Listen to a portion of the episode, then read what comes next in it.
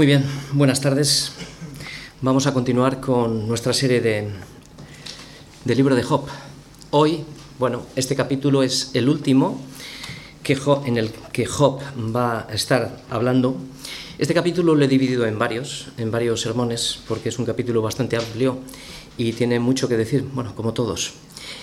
Eh, antes de comenzar, eh, voy, a voy a comenzar recordando lo que, lo que, Dios dijo de él, porque es importante en todo el contexto de, de todo lo que vamos a ir viendo en este, en este capítulo. Job lo que va a comenzar, comienza este capítulo dando respuesta a cada una de las acusaciones de sus amigos, todas las acusaciones que habían hecho sobre él. Y es que tenemos que recordar que Dios le había exaltado como el mejor de sus siervos. Job dijo Dios que era perfecto, recto, temeroso de Dios y apartado del mal. Y esto es integridad, como ya hemos visto en alguna ocasión. Integridad no significa que nuestra voluntad, o sea, significa, perdón, que nuestra voluntad, corazón, pensamientos y acciones han sido transformados por el poder y la obra del Espíritu Santo en cada creyente. Y esto es soberanía de Dios. Y luego cada creyente vive sometido a Dios y a su palabra, siguiendo la ruta marcada mediante la fe que es en Cristo Jesús. Y esto se evidencia por una vida de santidad y de obediencia, ocupándonos cada día en nuestra salvación, cada uno de nosotros, con temor y temblor, cuya meta, la meta que tenemos es disfrutar de Él glorificando su nombre. Y esto es nuestra responsabilidad, responsabilidad humana. Integridad no significa que Job es sin pecado o que ya es perfecto, como ninguno de nosotros, sino que no practica intencionalmente el pecado, lo aborrece por completo. Por eso su conciencia no le acusa de nada, porque en su interior no alberga conscientemente pecados guardados. No que no haya pecados ocultos, sino que no los conoce.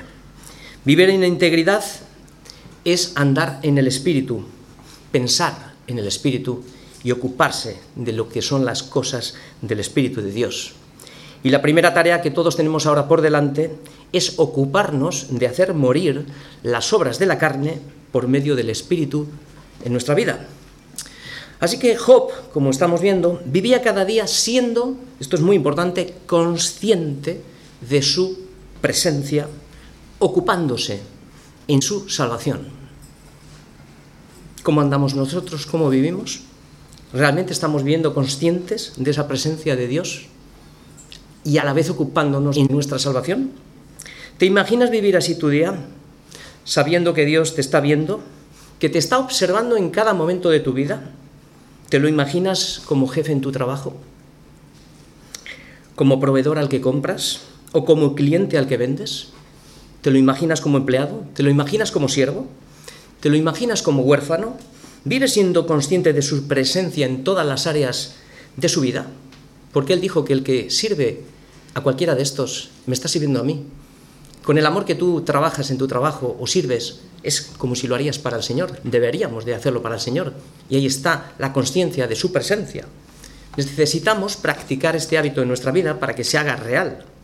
Por eso lo, lo primero que hizo Job, lo primero que hizo Job en el capítulo este que vamos a ver, es proteger su corazón y sus pensamientos.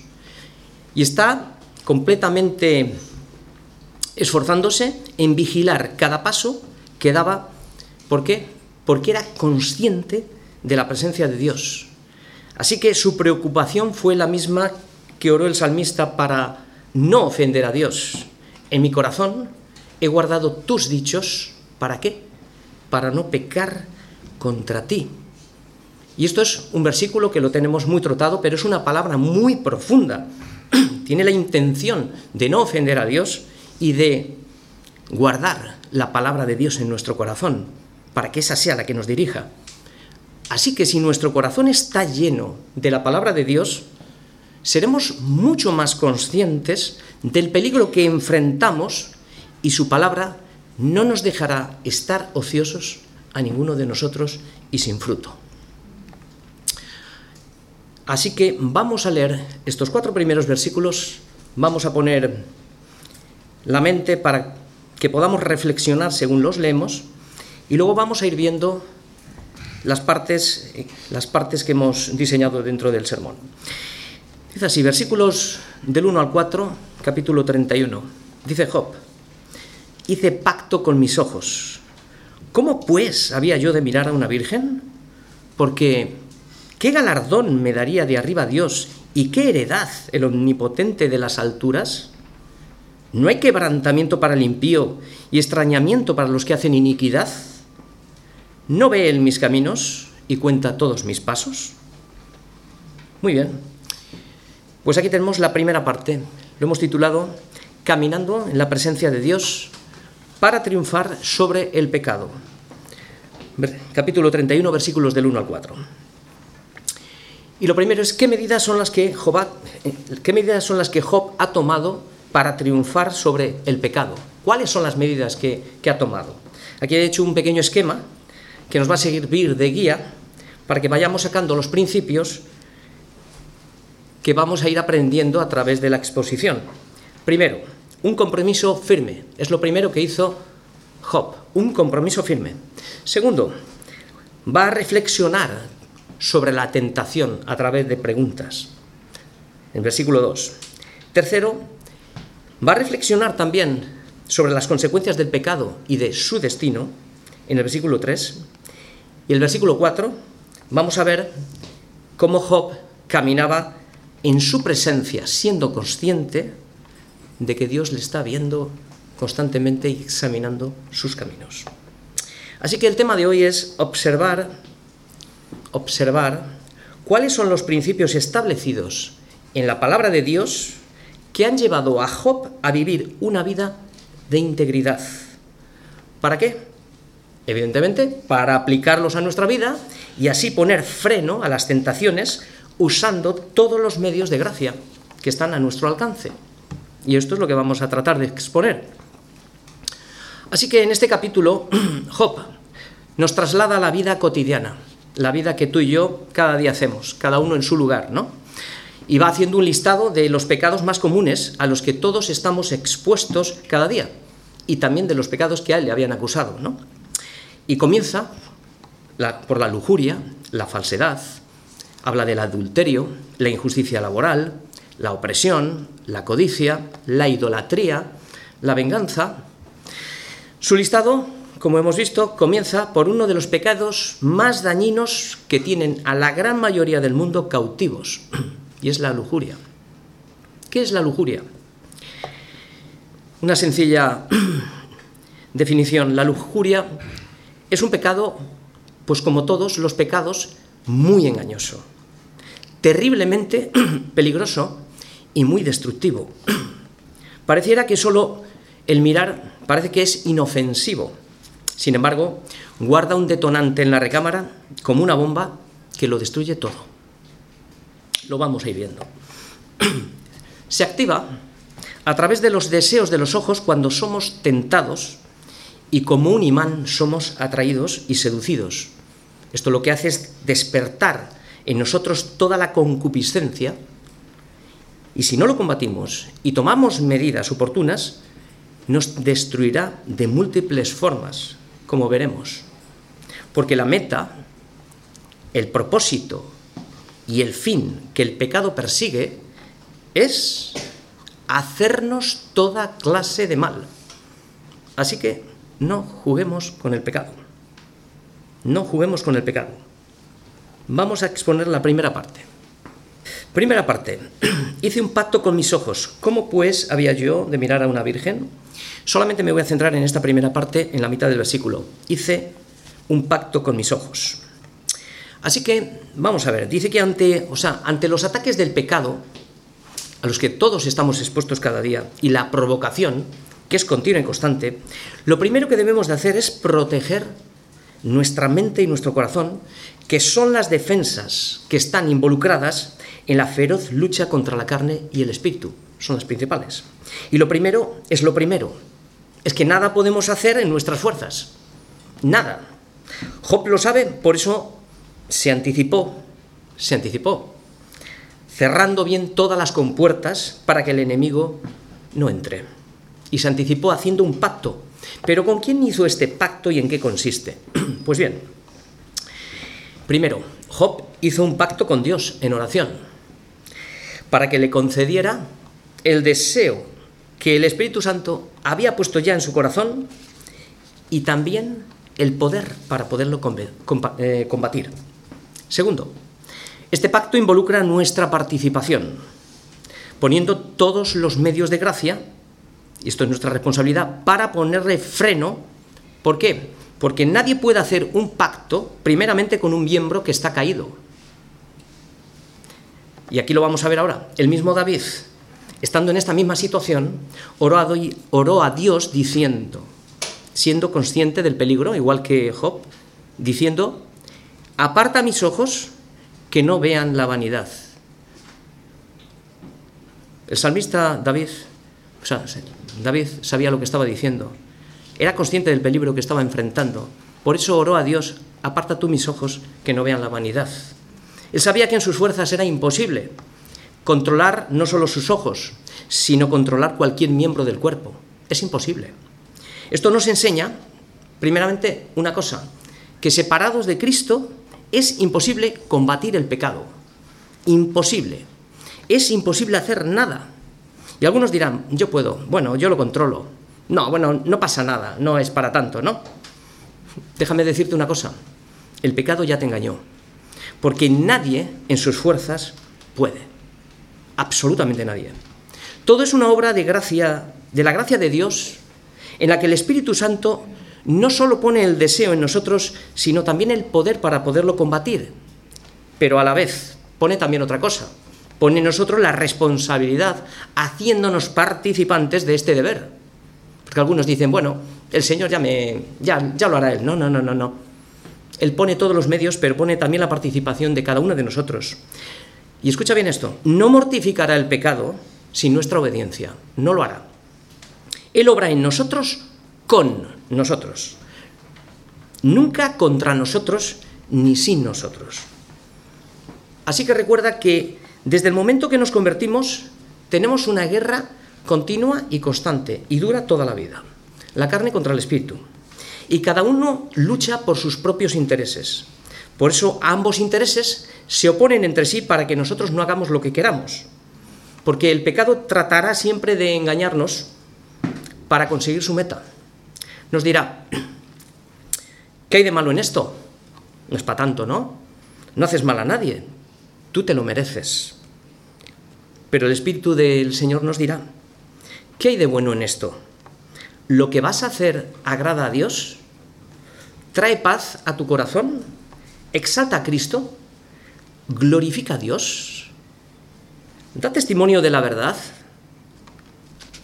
Estas preguntas son importantes porque examinan constantemente nuestro corazón y saca lo que saca el engaño que tenemos dentro.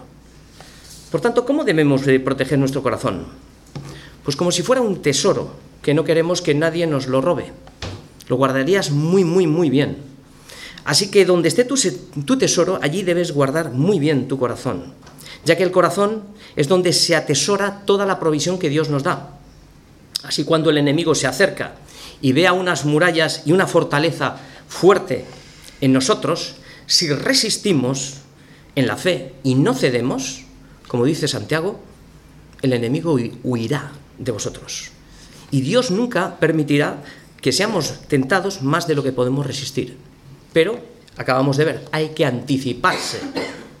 No es decir, eh, voy a poner una alarma después de que me han robado en, en el local, como muchos dicen. No, deberemos de anticiparnos y poner la alarma antes de que me roben. Deberes a tener en cuenta para proteger nuestro corazón. Hay dos cosas que todo creyente debe de estar haciendo siempre. Siempre y cada día. No descuides esto, porque te vas a ver flojo. Te vas, vas a ser presa fácil del diablo.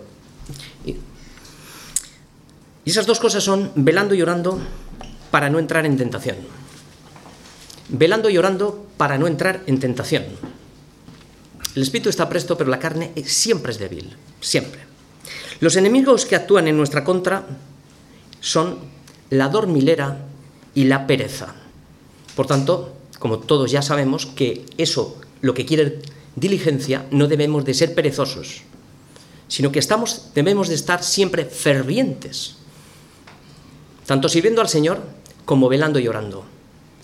Segundo, ser conscientes de la presencia del pecado. Seamos conscientes y sobre todo de la gravedad del pecado. Tercero, seamos conscientes también de nuestra debilidad y la incapacidad que todos tenemos para enfrentar el pecado. Separados de Cristo nada podemos hacer. Necesitamos la oración continua y estar orando incluso por esos pecados que estamos cayendo constantemente para que no se enquisten en nuestra vida. Saber también que hemos sido librados de la potestad del pecado, pero no de su presencia. No. Tenemos que saber también que, a los creyentes, a nosotros, se nos ha encomendado la labor, la labor de mortificar el pecado a través de los medios de gracia. Romanos 8:13. Solamente el que tiene el Espíritu de Cristo puede matar el pecado. Los religiosos, los legalistas, podrán enfrentar algunos pecados y los podrán tapar, pero nunca ese pecado ha sido mortificado. Habrá sido mortificado externamente, pero jamás en el corazón, y nunca serán justificados delante de Dios. Si rastreamos nuestro corazón, cada uno de nosotros, lo que vamos a hallar es que hay un problema increíble y es la incredulidad. Porque si realmente nos creyéramos lo que estamos diciendo, estaríamos temblando todos. Entonces el mayor problema que tenemos todos es la incredulidad. Por eso, otra de las maneras en las que nos tenemos que poner freno al pecado es fortalecernos a través de la palabra de Dios fortalecernos en la fe. Y fortalecernos en la fe es a través del oír la palabra de Dios. La fe viene por el oír y el oír por la palabra de Dios. Y cuanto más estemos expuestos a la palabra de Dios, más vamos a estar renovando nuestra mente. Así pues, considerando la gravedad del pecado, su actividad, el engaño, la astucia, su poder, y su presencia constante y, sobre todo la meta que, busca, que es provocar todo tipo de males, ahora es nuestra responsabilidad estar preparados para que no nos sorprenda la hora de la prueba. Y en lugar de abrir la puerta al enemigo, primero reflexionemos, calculando los gastos y el perjuicio que traería a nuestra vida las consecuencias del pecado. Así que antes, reflexiona antes reflexiona, que es lo que vamos a ver en la segunda parte de este primer versículo. La primera reflexión de Job. ¿Cómo pues sabía yo de mirar a una virgen? Cuando la tentación viene, si nuestro corazón ha estado preparado ya, anticipadamente, poniendo en práctica todos los medios de gracia, automáticamente seremos guiados por el Espíritu Santo a la reflexión y a la meditación. ¿Para qué? para calcular bien los gastos de manera que nos preguntemos qué beneficio o qué perjuicio nos traerá el pecado de la lascivia, por ejemplo, en este caso. Job conocía bien que el veneno se presentaba muy atractivo y también sabía que el pecado se cometía en el interior del corazón.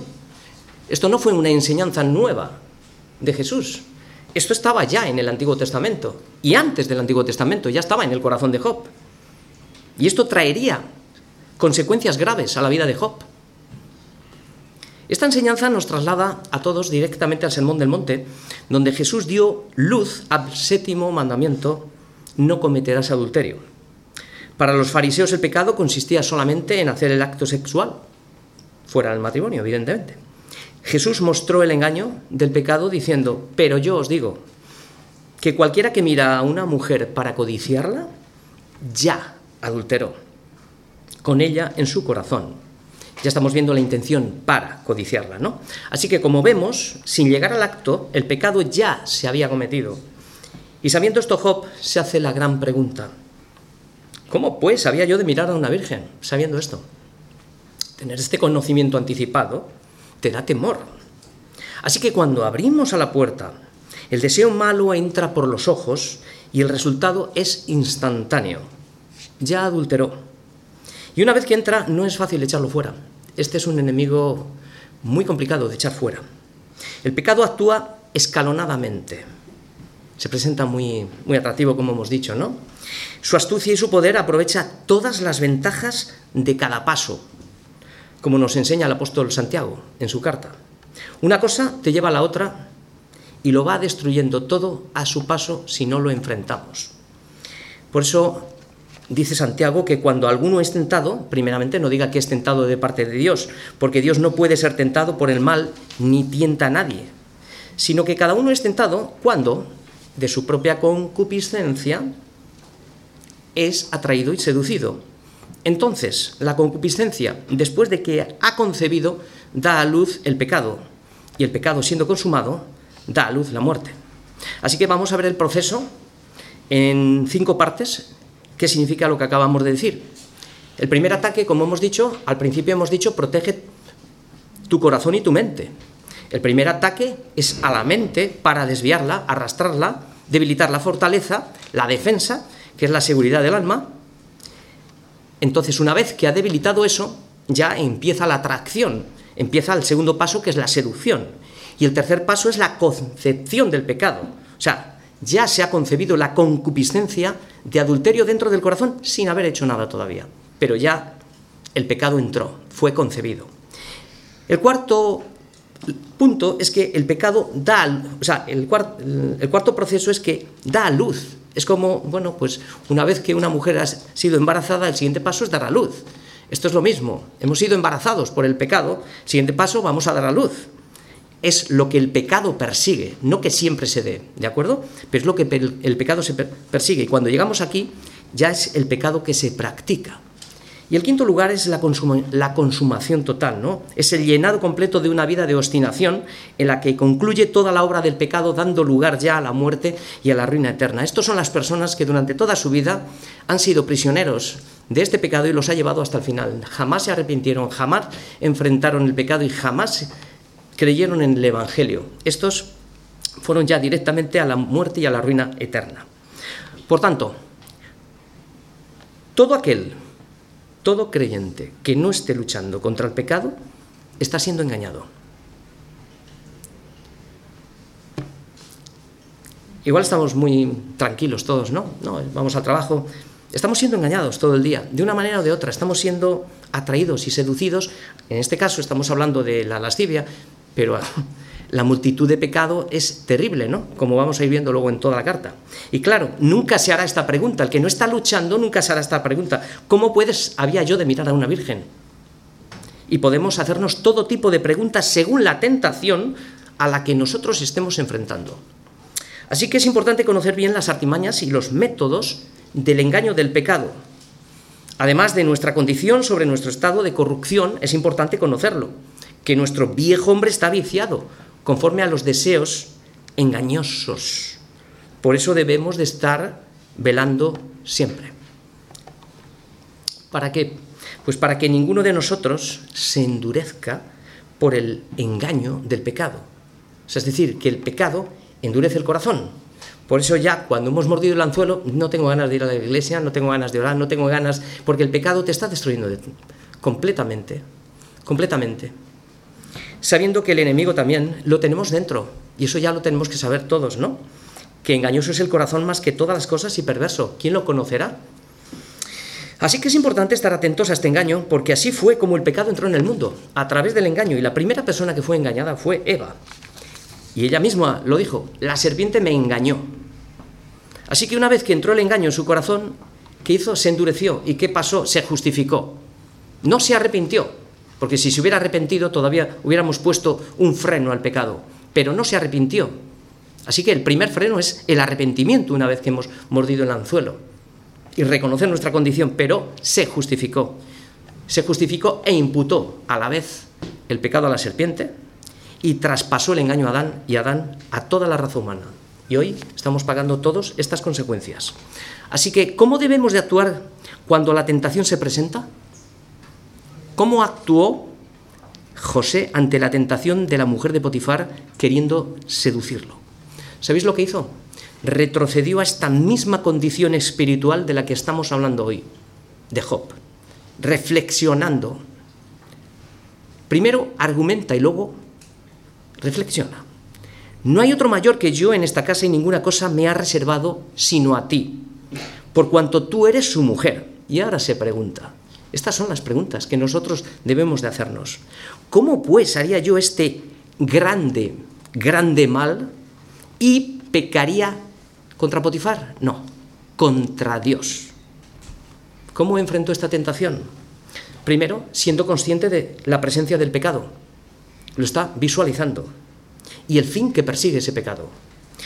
Siendo fiel a la responsabilidad que se le había confiado.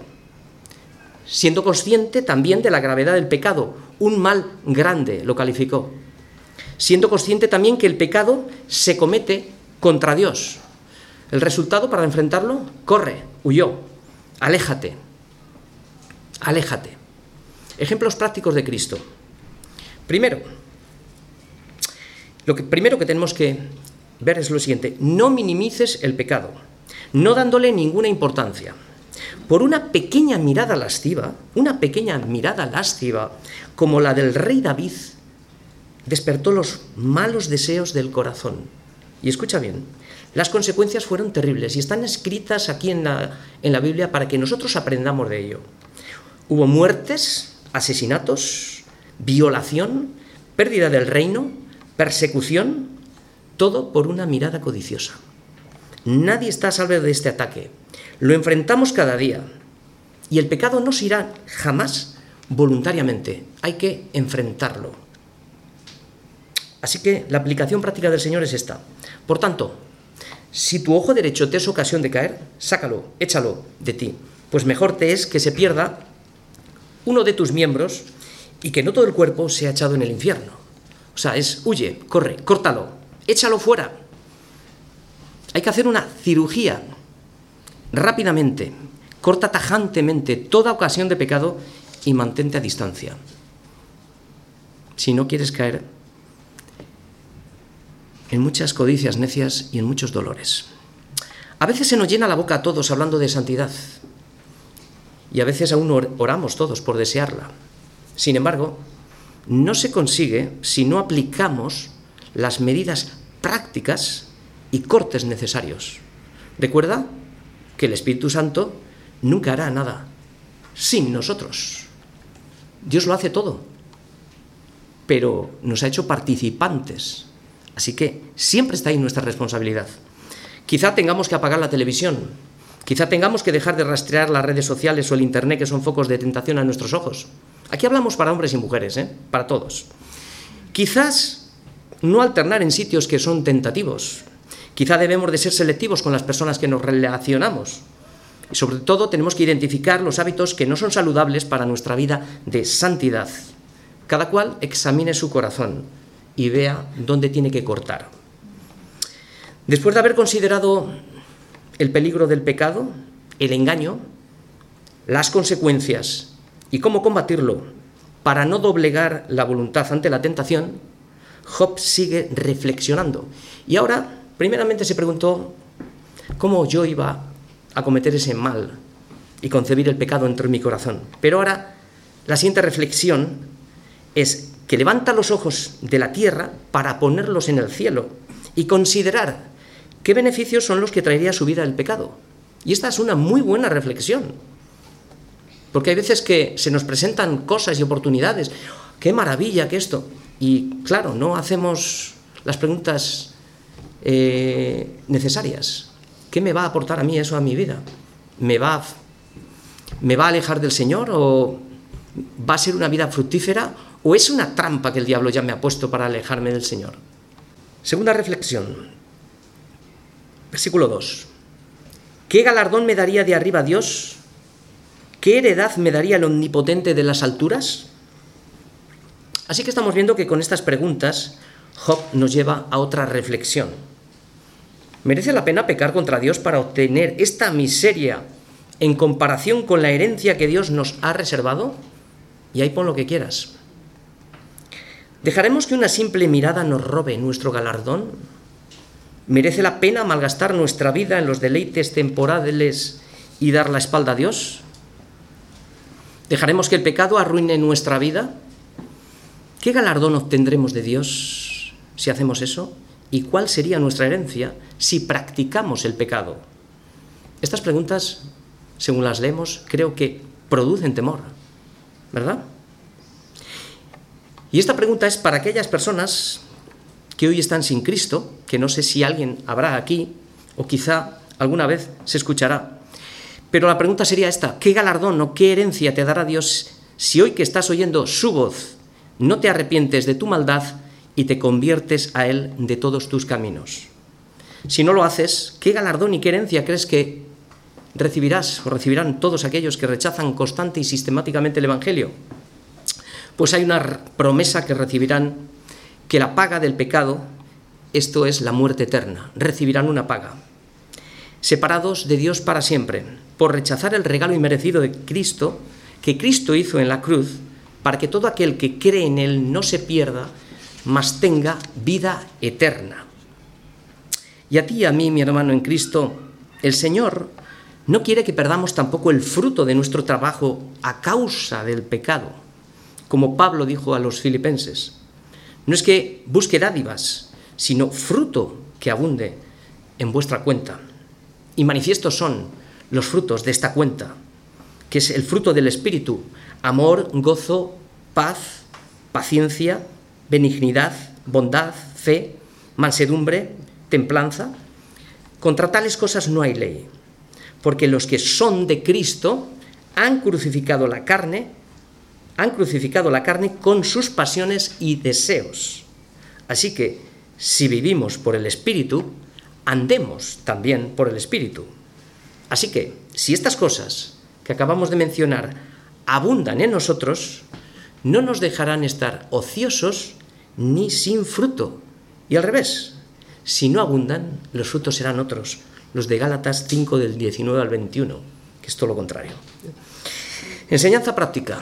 Hemos visto la relación vertical de Job con Dios y cómo el temor es el mejor recurso para preservarnos del pecado a través de la gracia.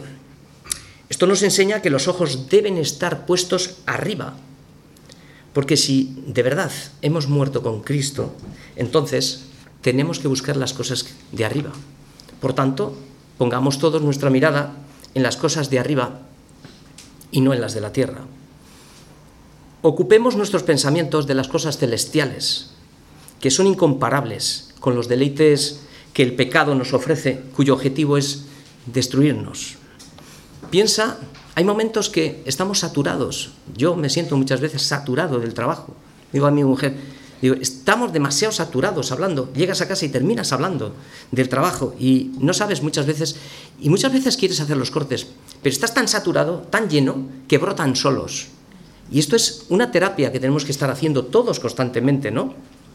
Por eso, sabiendo que el objetivo es destruirnos, piensa en la belleza de Cristo cuando estás trabajando, en su amor, piensa en su amor. Piensa en la eternidad que nos tiene reservada a todos aquellos que le aman. Piensa en esas cosas. Piensa en el precio que pagó en una cruz por ti. Piensa en los misterios revelados a través de su palabra cada domingo, motivándonos, transformando nuestra mente. Porque si estos pensamientos abundan en nosotros, cuando la tentación se presente, diremos con mucha más autoridad, apártate de mi abominación. Dile a tu alma, ¿qué son todos estos placeres vanos y temporales del pecado en comparación con la gloria venidera que en nosotros ha de manifestarse? si llenamos nuestra mente con los pensamientos del Señor y no nos estamos incluso intoxicando constantemente con las noticias, con, porque es una intoxicación, llega un momento que nos debilita. Nosotros tenemos que estar llenándonos de las noticias, que son nuestras noticias, que es la palabra de Dios viviente dentro de nosotros. Así que hemos visto las defensas de Job ante el pecado. Las hemos visto primero orando y pactando con Dios, luego usando todos los medios de gracia para proteger su mente y su corazón, luego considerando el costo del pecado, y ahora lleva a su alma a contemplar los juicios de Dios y el destino de todos los que rechazan constantemente la gracia de Dios. ¿Quiénes son estos? Son los que perdieron toda sensibilidad y se entregaron a la lascivia para cometer con avidez toda clase de impurezas. Efesios 4:19. Así que la siguiente reflexión que Job expone son los juicios de Dios y la porción que los pecadores recibirán si antes no se han arrepentido y se han puesto a cuentas con Dios. Tercera parte, las consecuencias del pecado y su destino. Tercera reflexión, versículo 3. No hay quebrantamiento para el impío y extrañamiento para los que hacen iniquidad. Aquí vemos el fin que el pecado persigue, arruinar la vida de los hombres. El pecado que estamos tratando es terriblemente peligroso, muy peligroso. Conduce a los jóvenes a practicar la sexualidad antes del matrimonio. Las consecuencias son desastrosas. Embarazos no deseados antes del matrimonio. Y peor aún, millones de vidas que se están asesinando por medio de los abortos. La infidelidad entre cónyuges termina destruyendo los hogares y los matrimonios. Produce divorcios, ruina económica, maltratos, disensiones, pleitos, muchas contiendas constantemente entre los cónyuges separados, separaciones de hijos de sus padres que no se les permite ver, verlos. Maldad, ansiedad, mucha ira, depresión, muertes prematuras, mucho sufrimiento y mucho dolor. Todo a través de una sencilla mirada. Es un pecado tan letal y tan difícil de cortar con él, pero no es imposible. Es como una droga. Una vez escuché al pastor MacArthur que le dijeron que fuera a visitar a un pastor que se estaba muriendo en un hospital para que le diera ánimos. Y MacArthur fue a visitarle.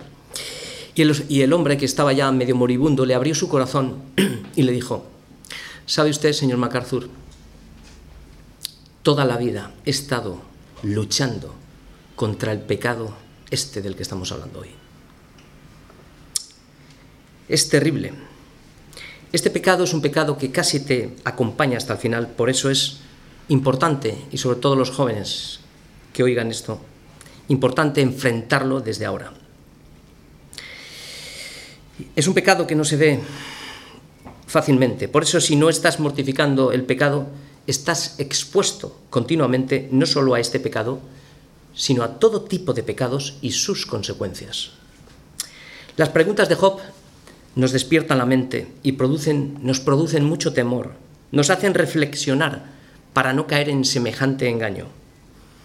Y este es el final. Toda iniquidad será cortada. El impío será quebrantado. Por tanto, no te dejes engañar, como una vez me dijo un supuesto pastor. No te preocupes, Salva, Dios es muy bueno y muy misericordioso. Y el Señor al final reconciliará todas las cosas en Cristo. Estaba utilizando Colosenses 1.20. Estas artimañas que Satanás usa para que el engaño sea eficaz siempre mezcla verdad y mentira, sacando un versículo fuera de contexto y forzando la escritura para decir lo que a él le interesa, ¿no? Pero ¿qué dice Dios? ¿Qué dice Dios? Eso es lo importante. Yahvé, tardo para la ira y grande misericordia, que perdona la iniquidad y la rebelión.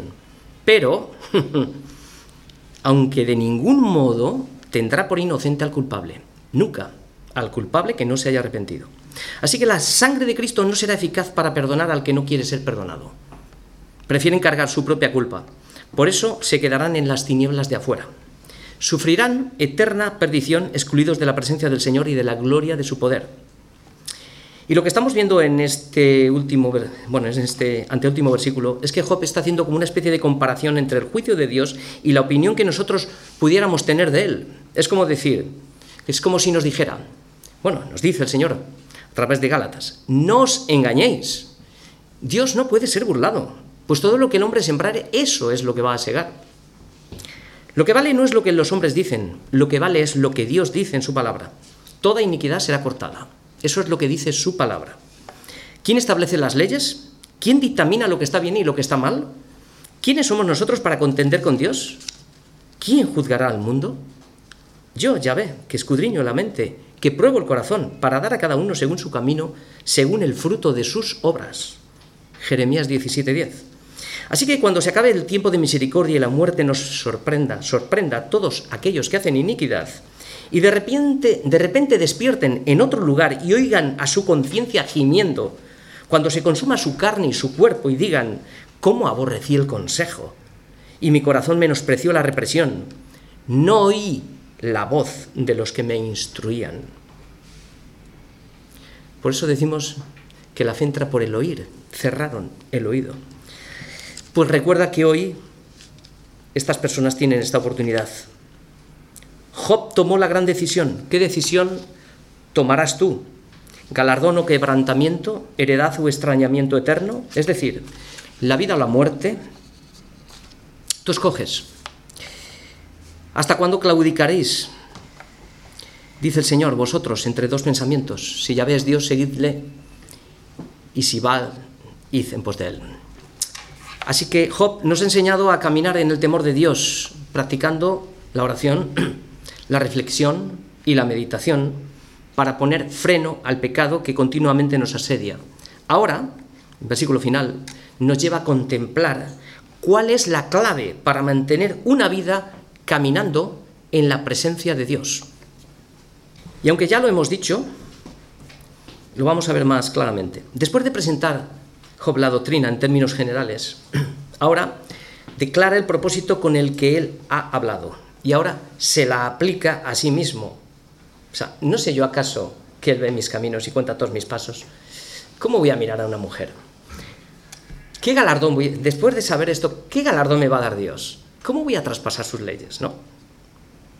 Esta es la doctrina que todos debemos de aplicarnos, entendiendo que Dios ve todo lo que hacemos, que cuenta todos nuestros pasos y que sabe todo de nuestra vida.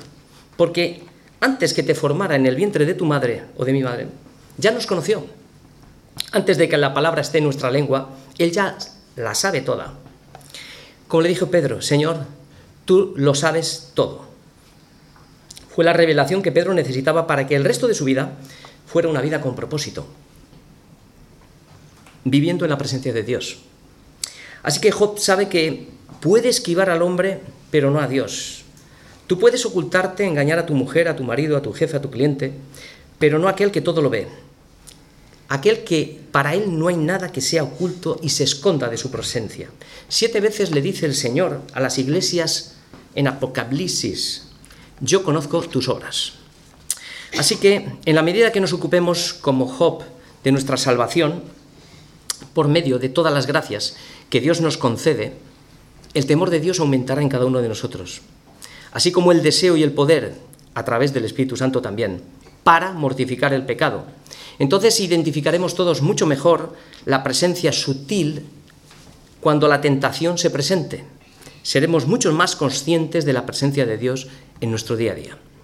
Las resoluciones de Job y los principios que hemos visto nos motivan, creo que a todos, a la obediencia y a la reflexión para hacernos las preguntas adecuadas. Las preguntas adecuadas, no preguntas para engañarnos.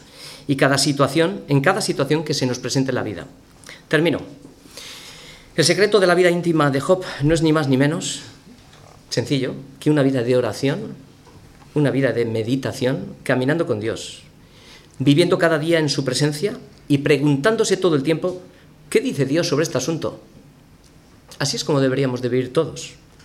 Esto nos llevará a la reflexión para no caer en la tentación y ofender a aquel a quien amáis, sin haberle visto, a quien creyendo, aunque ahora no lo veáis, todos juntos nos alegramos con gozo inefable y glorioso, obteniendo el fin de nuestra fe, que es la salvación de nuestras almas. Así que recuerda que el conocimiento de la palabra de Dios sin la meditación y la reflexión, el conocimiento de la palabra de Dios sin la meditación y sin la reflexión solo es acumular información. No vale con que salgas, qué bonita predicación, qué bien, qué bien. Si tú no meditas cualquier predicación que estés escuchando, no va a ser de mucho beneficio. Siempre lo hemos dicho en todos nuestros discipulados, que tiene que bajar la palabra de la mente al corazón. Por eso se necesita el tiempo de la meditación. Ambas deben de ir siempre de la mano, como hemos visto, para que se produzca un verdadero avivamiento en el corazón. Recuerda que tienes una responsabilidad y una obra que hacer cada día, todos. Primero, enfrentar el pecado poniendo frenos a través del compromiso firme con Dios. Segundo, proteger tu corazón y tu mente usando todos los medios de gracia para mortificar el pecado. Tercero, vigilar lo que ves, estando alerta, velando y orando. Cuarto, mantener una conciencia de la presencia de Dios todo el día, recordando qué dice Dios en su palabra. Séptimo, tener siempre presente las consecuencias que el pecado podría acarrear a tu vida si cedes a la tentación que se te presenta. Y octavo y último, orar, pidiendo ayuda necesaria a Dios cuando hemos caído o cuando no podemos enfrentar, bueno, evidentemente orar para poder enfrentar el pecado, siempre dependiendo de Dios. Él está siempre dispuesto en la ayuda necesaria al saber que nosotros solos nunca podemos, para que podamos triunfar mortificando el pecado cada día en nuestra vida. Amén.